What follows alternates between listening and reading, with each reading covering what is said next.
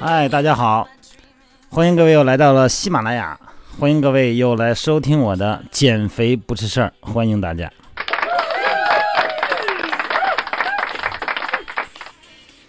呃，每天呢，我们都有很多的问题，我们把这个问题呢，呃，用一种叙述的方式哈，尽可能呢有画面感，啊，让大家呢用故事的方式呢来了解这个减肥，来了解人体哈它的真正的内涵。那么另外一个呢，就是需要的是大家把你的经验来跟我们分享。当然了，还是那句话，在我的微信平台公众号“汉语拼音的全拼减肥吧，锻炼减肥吧”啊，这个汉语拼音全拼哈，里边留言榜，咱们大家共同分享啊，让这个减肥呢，呃，变成一件个体的行为，变成一个集体的行为哈。今天呢，这个队员呢。因为干这个工作嘛，每天都会有很多的问题在问啊，有很多问题呢，就是嗯，他确实是与众不同。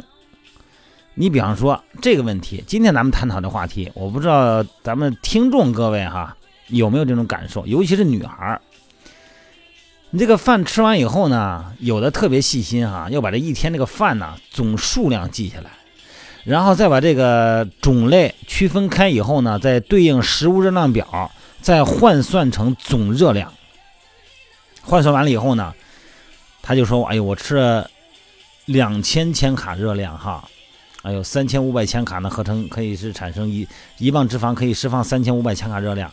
那我吃了两千千卡的热量，那都那都快长一斤了哈，感觉有点担心。今天咱们就得聊一聊这个，到底我吃进去的这个饭，这个热量。”真实的在体内吸收以后能吸收多少的话题，这个话题呢，必须要了解三个字儿，叫食物的三个字儿热效应。这个是一定能明白的。知道了食物的热效应，咱们就知道咱们吃起这些东西到底它能够吸收多少。因为食物呢，它的在体外它是有一个热量标准的，那么到体内它的热量标准是什么样的呢？听我说说啊。嗯，咱们细心的人会发现啊，人吃完饭以后啊，有一个特点，体温会升高，有没有？哎，这个就是食物的热效应的外在表现。一般来说呢，这个体温升高呢，是在吃完吃饭不久就会出现。啊，这吃饭呢，你会感觉热，特别是在冬天哈，啊，这一点会特别明显。尤其是在这个吃完饭两个小时左右，这个时候体温呢会达到顶点。再过两三个小时以后呢，会恢复到正常体温。为什么呢？说明你一般情况下呢，这个混合的食物消化完毕。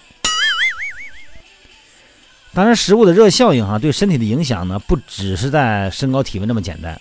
从这个能量代谢的角度来看呢，它是能增加人身体的能量外散，它是向外散发的。这个能外散，它不会增加可利用的能量。换而言之，就是这个。食物热效应只是让你帮助你消耗，不会变成你吸收的。哎，它是一种损耗哈，对人体来讲，它是一种能量的损耗。它为什么会出现这种情况呢？这个食物的热效应啊，产生的原因很多啊。在这个吃饭过程中呢，消化系统的运动、消化酶的分泌啊，都会消耗热量。同时呢，食物在体内的氧化分解的时候呢，除了本身释放热量以外呢，还会增加人体的基础代谢水平。啊，吃饭的时候，这个时候基础代谢是很活跃的哈，会刺激人体产生额外的能量消耗，同时呢，让体温升高，明白了吧？接着聊哈，它这个热量啊，和多种因素有关。哎，你看这个吃一顿饭呢，会消耗多少热量呢？哎，这个跟什么有关呢？跟食物的成分、跟进食量、还有进食的频率等多种因素有关。首先啊，这个食物的成分不同。所产生的热效应啊，它也差别很大。你看这个脂肪类食物哈，哎，它这个热效应呢，占热能的百分之四到五；碳水化合物呢，占总能量的总热量的哈百分之五到六；而蛋白质就会达到百分之三十到四十。比方说，今天我吃了一份牛排，这个牛排呢，在体外啊没吃之前，在盘子里边，这个总热量呢是一百五十七千卡热量，一百五十一千卡热量哈。但是我要把它消化完以后，会损失一百五十一千卡的多少？百分之三十到四十，哎，它就差那么多。但如果是脂肪和蛋白质呢？啊，脂肪和这个碳水化合物呢？主食呢？它就会比较少一些。嗯，它为什么会差异这么大呢？啊，为什么这个碳水化合物啊和脂肪它产生的热效应要低一些，而蛋白质要高这么多呢？为什么呢？啊，现在咱们普遍公认的一个观点哈，就是脂肪啊和碳水化合物呢，主要是为人体提供能量，而食用蛋白质，蛋白质成分是氨基酸啊，氨基酸的功能呢是合成人体所需，它是一个建筑材料，这个合成的过程，它要比脂肪和蛋蛋白和这个比这个脂肪啊消耗能量呢要复杂的多，所以说呢，高蛋白食物所产生的热效应时间也更长啊。嗯，甚至于说，你要有时候你要是蛋白质含量高的那种食物，好像牛肉这种东西哈，蛋白啊什么，它可产生的热效应，就说它要消化多长时间，能有达十二小时之久，就这么长时间。所以说呢，这也是因为啊，合成蛋白质的过程呢是更为复杂，尤其是在咱们运动期间哈，在运动期间，你补充蛋白质，这个身体的蛋白质进入体内以后，你千万别怕它会它会变成脂肪，它要修复你运动。所产生的肌纤维的损耗、肌球蛋白的损耗，它要合成你身体的肌肉，所以说呢，它这个热效应的时间呢会非常长。另外呢，这个食物的热效应哈，跟那个吃饭的速度有关，吃的越多，热能的消耗也就越多。但是这个不是说你吃多的理由，不是这意思哈。而且还有一个就是吃的快的人呢，他这个热效应也比较高，是吧？吃的快的时候，那个中枢神经系统呢特别活跃，激素呢和酶的分泌速度特别快啊，量也多。吸收和储存的速率也高，所以说呢，这个能量消耗呢也相对较多一点。你看，但是这个吃饭快绝对是一个坏毛病哈，尤其对减肥来说，你吃饭快以后呢，这个胃还没有产生饱腹信号，然后呢，你就哐哐哐又灌进去了好多东西，这个是不能吃快的哈。按照三大产能营养素的比例呢，哪三大产能营养素啊？脂肪、蛋白质还有碳水化合物，对吧？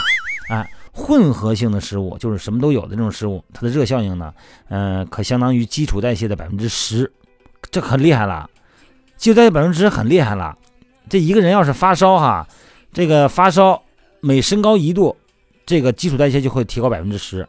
所以说呢，这个食物产生的热效应相当于你发烧那个效应了。所以说这个是消耗是很厉害的。有的朋友呢，就是包括我们队员也是一样啊，为了减肥，严格控制每餐的热量摄入。